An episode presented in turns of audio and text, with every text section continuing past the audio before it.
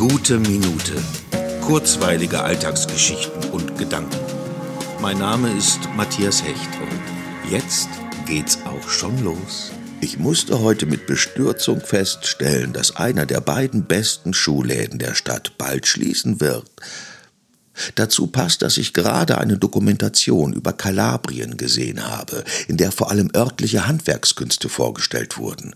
Pfeifenbauer, Lakritzhersteller, einen Zwiebelbauern, der eine besonders süße Zwiebel anbaut, aus der er auch Marmelade macht.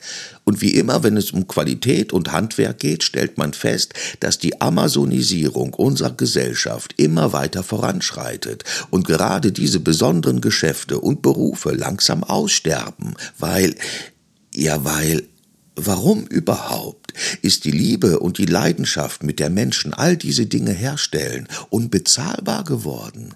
Ich genieße es auf jeden Fall nach wie vor, in die kleinen Läden zu gehen, Dinge zu kaufen, zu denen die Menschen einen Bezug haben, und ich werde nach wie vor auch in Zukunft nichts im Internet bestellen.